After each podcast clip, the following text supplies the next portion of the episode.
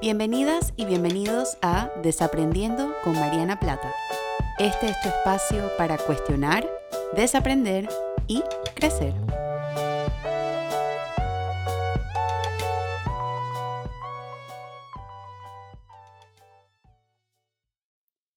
Hola a todas y a todos, bienvenidos a un nuevo episodio de Desaprendiendo. Yo soy Mariana y como siempre muy contenta en compartir con ustedes una semana más y particularmente en estos tiempos que no son fáciles para ninguno. Así que normalmente siempre les mando un abrazo, pero hoy quiero enviarles también un abrazo extra fuerte y extra especial eh, para todas las personas que estén escuchando esto y para sus seres queridos, eh, para que nos cuidemos y cuidemos a los demás también.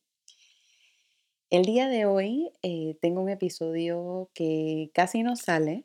Voy a ser muy honesta con ustedes. Esta semana estuve un poquito em, decaída, un poquito triste, un poquito asustada y creo que la, última noticia, en, por lo menos en Panamá, de la cuarentena total me dejó un poquito fuera de base.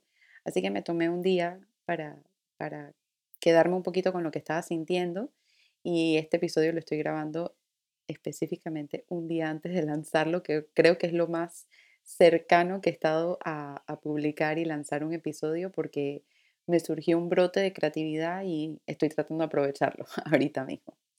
Así que quise un poquito hacer este episodio ya que he tenido tiempo para pensarlo, tiempo para procesar cómo me estaba sintiendo, tiempo para quedarme un poquito con mis emociones y es un episodio acerca de la ansiedad. Yo creo que esta es una emoción colectiva ahorita mismo y creo que es una emoción básica que muchas y muchos de nosotras y nosotros estamos sintiendo y no hemos este, caído en cuenta de cómo está colándose en nuestra rutina, cómo está colándose en nuestras relaciones y en nuestra en nuestro mundo actualmente. Entonces el propósito de este episodio es un poco abrir el espacio para identificar a la ansiedad en tu vida, en tu cuerpo y también un poco abrir el espacio para tener una conversación con la ansiedad también. Muchas personas a mí me han preguntado cuando hablo de esto de tener una conversación con la ansiedad, ¿a qué me refiero? Y precisamente lo que estamos haciendo ahorita mismo es tener una conversación con esta emoción.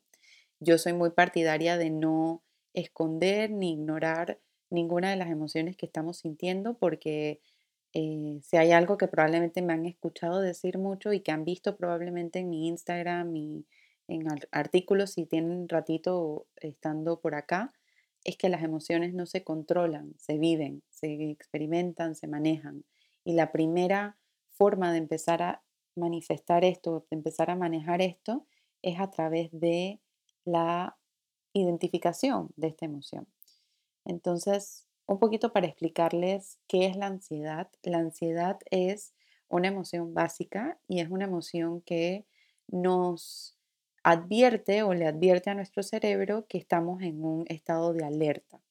Ahorita mismo el estado de alerta ha permanecido globalmente y colectivamente por mucho tiempo, es decir, que nuestros cerebros están más susceptibles a asumir que estamos en una situación de peligro o asumir que estamos en una situación de alerta.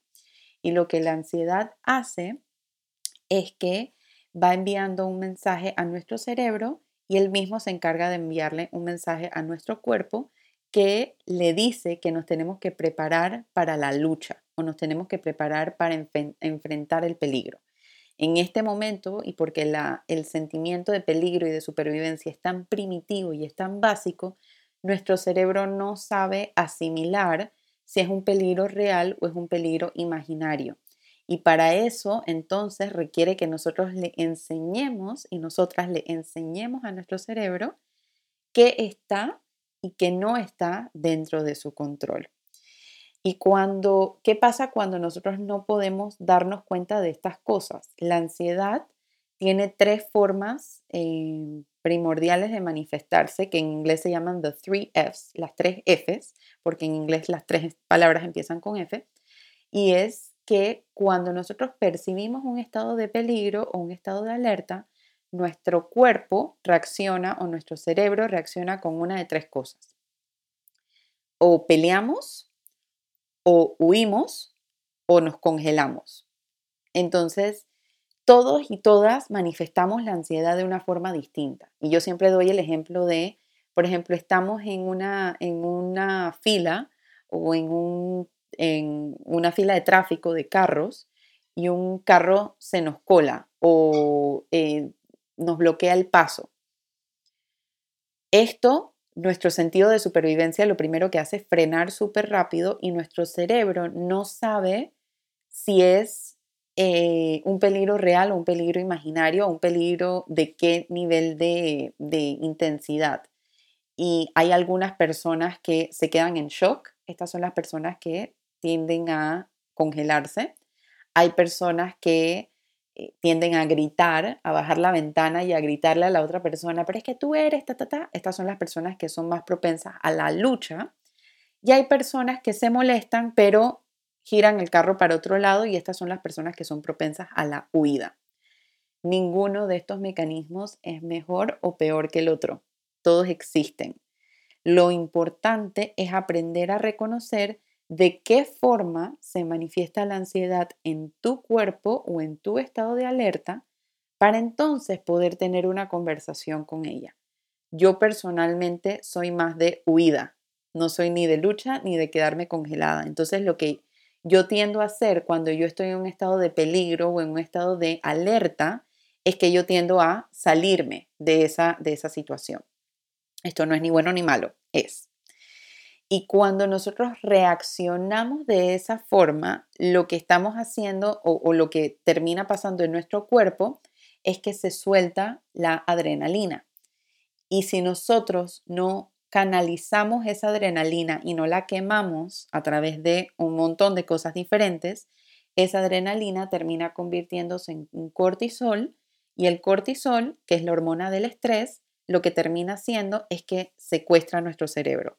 Esta no es una explicación eh, mía, voy a dar crédito completamente, esto es de Lizzie Brostella. Cuando yo tuve el honor y la oportunidad de trabajar con ella, ella me enseñó a entender la ansiedad de esta forma y ha sido la forma más clara que yo he tenido para poder explicarla también. Ella está en Instagram como un café con Lizzie, la pueden seguir porque tiene contenido súper valioso también. Entonces, cuando la ansiedad se convierte en cortisol y, el, cortisol secuestra nuestro cerebro, eso lo que termina haciendo es que nos va afectando a algo que yo le he llamado los trabajadores de nuestro cerebro, que son los eh, neurotransmisores o lo que está en la corteza prefrontal, es lo más científico que me voy a volver en este episodio, que es el encargado de la atención, la memoria, el pensamiento, la regulación de nuestras emociones, todas estas cosas. Si recuerdan o escucharon el episodio que lancé la semana pasada con Xochitl, que ella es neuropsicóloga, hablamos sobre lo que el, lo que el cortisol le hace a nuestro cerebro. Y por eso es súper importante tener una conversación con nuestra ansiedad antes de que se vuelva cortisol, porque así estamos cuidando a nuestra mente y estamos cuidando eh, los recursos que tiene nuestra mente para hacer frente a esto que va a ser algo que vamos a tener que poner en práctica por un rato. Entonces, estas tres formas en las que se manifiesta el estrés o se manifiesta la ansiedad en el sentido de respuesta de huida, eh, lucha o congelarme, es bueno el poder pensar cómo se manifiesta esto en nuestro cuerpo porque si ya nosotros podemos identificar lo que nosotros tendemos a hacer cuando estamos estresados, entonces podemos identificar el estrés mucho más rápido y podemos hacer cosas para minimizarlos. Y cuando yo hablo de tener una conversación con la ansiedad, estoy hablando precisamente de hacer esto. En vez de, en vez de pelearnos con ella o en vez de tratar de rechazarla o tratar de ignorarla, el poder tener una conversación con nuestra ansiedad nos permite dejar de, yo la, metáfora que utilizo es como cuando, por ejemplo, eh, que yo soy, hago esto de vicio, eh, cuando ponemos una alarma para despertarnos en la mañana, que ponemos el snooze, que ponemos el, el botón para un poco postergar el despertarme, cuando nosotros no le hacemos caso a nuestra ansiedad o tratamos de ignorarla o tratamos de distraernos con otra cosa sin darnos un permisito para tener una conversación con ella, lo que estamos haciendo es que estamos presionando este botón de snooze constantemente. Y para los que caen en este tema de tener muchas alarmas o apretar mucho el botón de snooze, saben que lo que termina pasando es que cuando te despiertas, te despiertas de muy mal humor, no estás descansado porque lo único que hace el botón de snooze es engañar a tu cerebro de que va a tener más tiempo para dormir cuando realmente no es el caso, tu cerebro no está descansando. Lo mismo pasa con la ansiedad. Cuando nosotros le apretamos el botón de snooze constantemente, lo que termina pasando es que le vamos postergando su presencia en nuestras vidas. Y mientras más la tratamos de aislar, mientras más la tratamos de engavetar, mientras más la tratamos de empujar, cuando esa ansiedad regrese, va a regresar con mucha más intensidad que antes y lo que va a terminar pasando es que, o lo que podría terminar pasando es que va a tomar control de nuestras vidas en lugar de nosotras control de ella. Entonces, nuevamente, mientras más hacemos, más tenemos conversaciones con nuestra ansiedad, más podemos hacer las paces con nuestra ansiedad y más podemos bajar esa, esa, ese sentimiento de peligro y ese sentimiento de incertidumbre y ese sentimiento de duda y de temor que tanto se está colando en nuestras vidas y en nuestras relaciones y en nuestro funcionamiento hoy en día. Entonces yo hablo mucho de convertir a nuestra ansiedad en una aliada y hay muchas personas que me preguntan cómo la convierto en una aliada. Bueno, yo aquí voy a hablar puramente desde el tema personal, un poquito de vulnerabilidad. Espero que también el, propósito de esto es un poco dar un ejemplo, pero también que esta vulnerabilidad sea contagiosa y que ustedes también puedan ser vulnerables, porque yo creo que lo que el mundo está necesitando ahorita mismo, y nuevamente esto no es mío, esto es de Brene Brown, es una vulnerabilidad colectiva. Yo creo que el mundo está necesitando que como seres humanos nos demos permiso de ser más humanos. Y decía María Eugenia de España Genia, que es una colega muy querida, también nos está dando oportunidad de practicar la humanidad colectiva. Entonces, este episodio yo lo he hecho un poquito vulnerable precisamente por eso, porque espero que podamos tomar estos ejemplos y yo creo que también me ha amarrado a la vulnerabilidad de Brené Brown y a la vulnerabilidad de Genia y a la vulnerabilidad de otras profesionales a las cuales admiro y respeto muchísimo para poder ponerla yo en práctica también y hacer un efecto dominó de solidaridad y de conexión que creo que nos está haciendo mucha falta ahorita mismo. ¿Cómo convertir esta ansiedad en una aliada? Yo lo he mencionado anteriormente en este, en este podcast, probablemente, y en mi Instagram. Yo soy una persona con predisposición a la ansiedad. Eh, a lo largo de, a mí esto, esto ha sido una conversación que yo he tenido con mi ansiedad a lo largo de los años. Me he peleado con ella, he hecho las paces, la he tratado de ignorar y sigo en constante crecimiento y aprendizaje para aprender a manejarla de una forma mucho más sana. Y lo que he aprendido a lo largo de estos años trabajando mi ansiedad, no solamente conmigo misma, sino también atendiendo cursos de cómo manejar la ansiedad, buscando información basada en evidencia y también a través de mi propio conocimiento en mi psicoterapia personal, es que la primera forma de hacer las paces con ella y de empezar a hacer, hacer de tu ansiedad una aliada es escucharla. Tener una conversación con ella y preguntarle qué te está tratando de decir. En mi caso personal, yo suelo manifestar mi ansiedad en forma de productividad. Yo soy una persona súper trabajadora y soy una persona muy productiva. Y lo noté la semana pasada que estuve mucho más productiva y creativa de lo que estoy normalmente. Y me puse a pensar un poquito como, ¿qué será esto que, se, que está saliendo? Y yo creo, y, lo, y lo, lo pude notar y lo pude verbalizar, que es mi forma de canalizar la ansiedad. No es ni buena ni mala, es. Y yo, teniendo de forma muy autocompasiva esto consciente, yo sé que entonces si yo suelo manifestar mi ansiedad a través del trabajo, lo que yo más necesito en este momento o mi reto más grande va a ser el descanso y va a ser la atención plena. Y entonces a partir de esta autorrealización y de esta autocuriosidad de forma muy autocompasiva, yo me puedo dar poco a poco lo que yo necesito para manejar mi ansiedad. Eso no quiere decir que porque yo suelo trabajar, entonces, ah, bueno, yo sé que esa es mi forma de canalizar mi ansiedad, entonces yo voy a dejar de trabajar. No, el trabajo también es lo que me mantiene cuerda. El tema es poder darnos cuenta en qué momento esto se está volviendo demasiado abrumador o demasiado poco sostenible para mí y entonces balancearlo con el descanso. Hay personas que manifiestan su ansiedad a través de la comida, por ejemplo, eh, que yo lo he visto mucho. Muchas personas a mi alrededor me están diciendo, Mariana, me estoy encontrando yendo a la, refrigeradora dos, tres veces al día. Eh, me estoy encontrando comiendo cuando ni siquiera tengo hambre.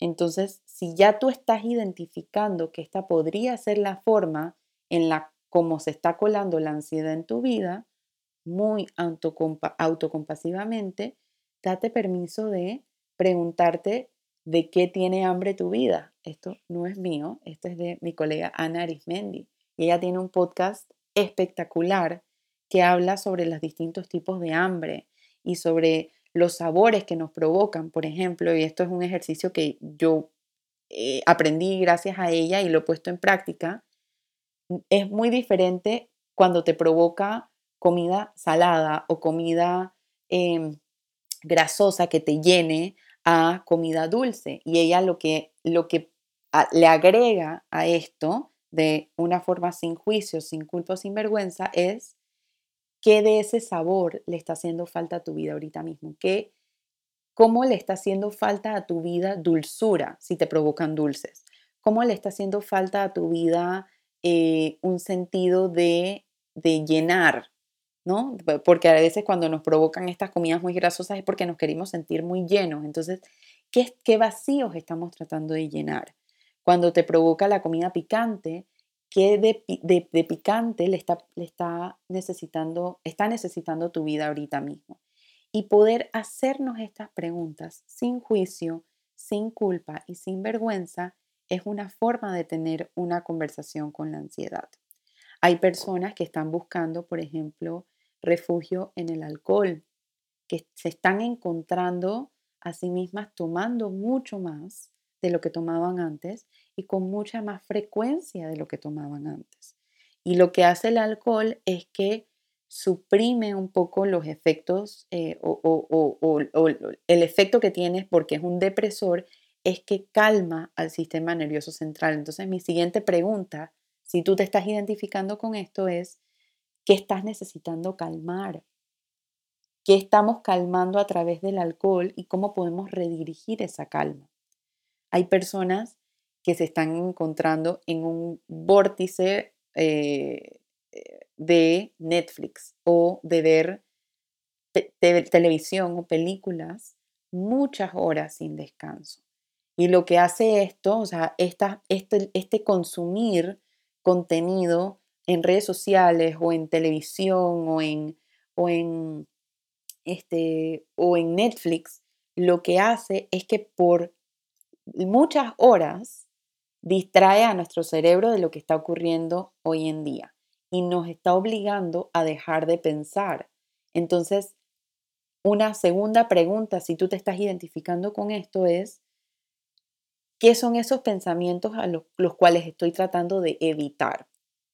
Y si nosotras, así como esos ejemplos que les di, que pueden haber muchos más, la idea de esto es que ustedes puedan despertar la autocuriosidad en ustedes, porque todas y todos estamos manifestando ansiedad ahorita mismo, estamos teniendo incertidumbre, es poder tomar esta información y pensar en qué, eh, de qué forma se está manifestando la ansiedad en mi vida ahorita mismo.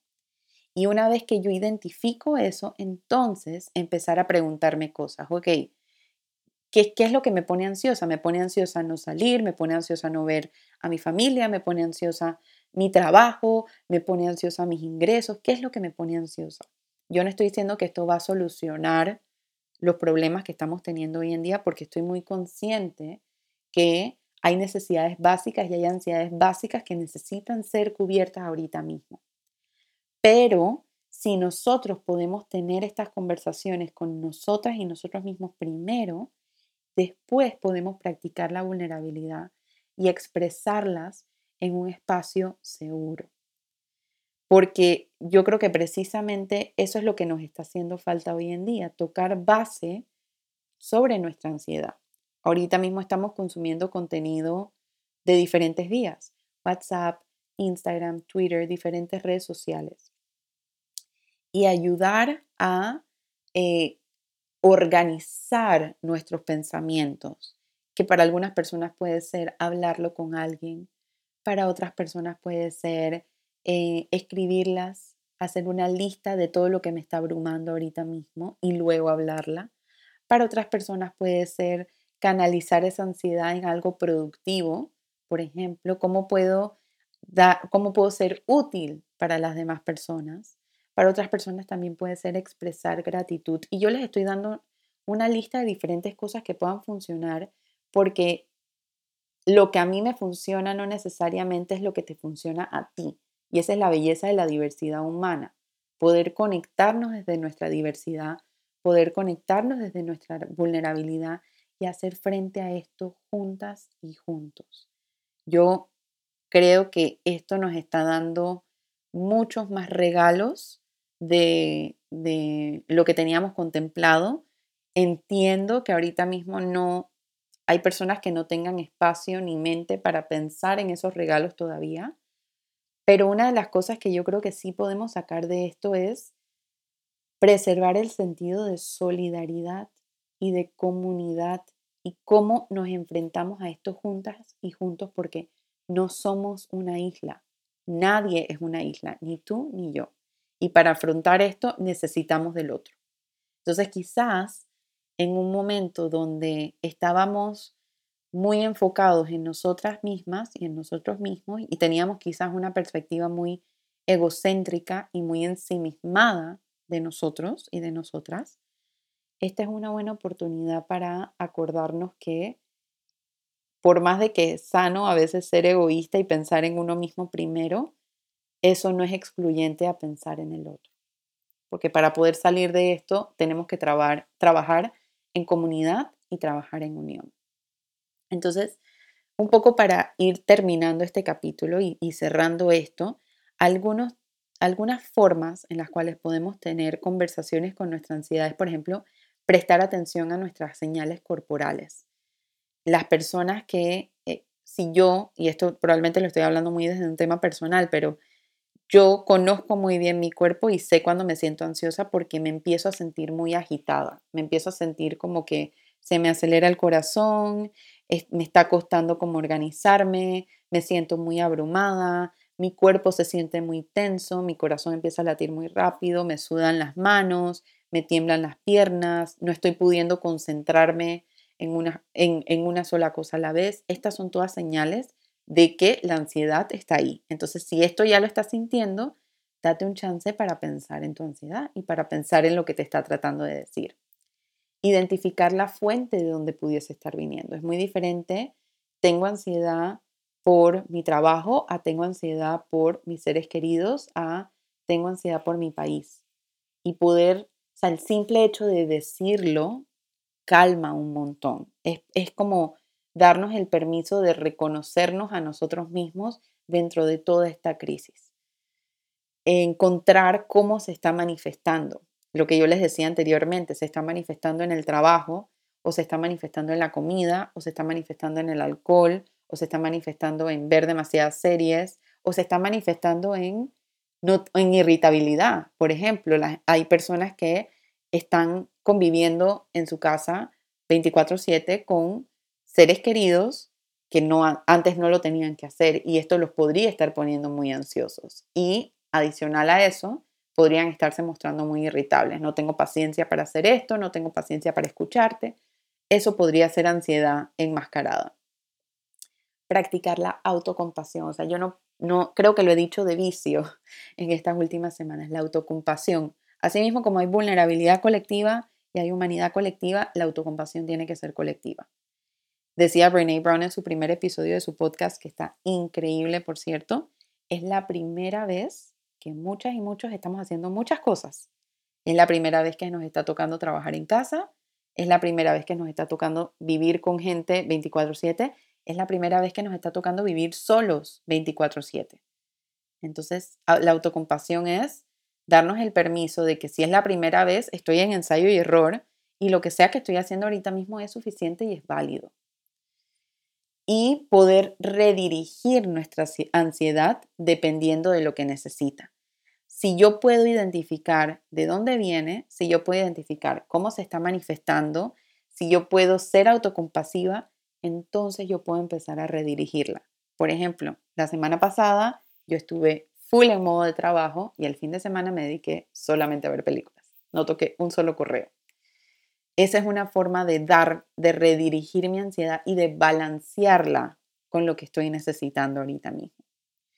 Te recuerdo que este episodio no está hecho para reemplazar la psicoterapia, es solamente una ayuda y una herramienta dentro de tu cajita de herramientas emocionales. Y si hay algo de esto que tú sientes que no estás pudiendo manejar tú sola o tú solo, primero, no tienes por qué hacerlo. Dos, es un buen indicador de que quizás en este momento sería válido tocarle la puerta virtual a algún profesional de salud mental idóneo, una psicóloga, un psicólogo, un psiquiatra, que te pueda ayudar a manejar esta ansiedad de una forma mucho más personalizada y de una forma mucho más eh, conectada contigo misma o contigo mismo. Si tienes alguna sugerencia de algún episodio que te gustaría escuchar o de algún tema que te gustaría que hablara, con mucho gusto me lo puedes hacer llegar a través de mis redes sociales. Estoy en Instagram, Facebook y Twitter, arroba marianaplata.psy o a mi correo personal info arroba marianaplata.com. Te agradezco, estoy muy agradecida de que hayas pasado este tiempo conmigo, de que me hayas dado permiso de estar en tu semana Sé que hay mucho contenido allá afuera, así que ahora más que nunca estoy agradecida de quienes deciden eh, escucharme, verme, em, incluirme dentro de su día a día, porque es una energía que tenemos que proteger mucho y, y el hecho de que la quieras compartir conmigo me hace sentir muy honrada y es algo que valoro y recibo con muchísima gratitud. Así que muchísimas gracias y nada, estamos en esto juntas y juntos, a tomarlo un día a la vez practicar mucho la autocompasión y la paciencia. Así que te deseo una feliz semana, te deseo un feliz fin de semana, con descanso, con risas, con productividad, con ejercicio físico también, que es importante, y más que todo con, mucho reconocimiento de conexión, em, que es algo que yo creo que, que nos hace falta a todas y a todos hoy en día. Así que sin más, me despido. Nos vemos la próxima semana con un nuevo episodio y te mando un fuerte abrazo virtual. Chao.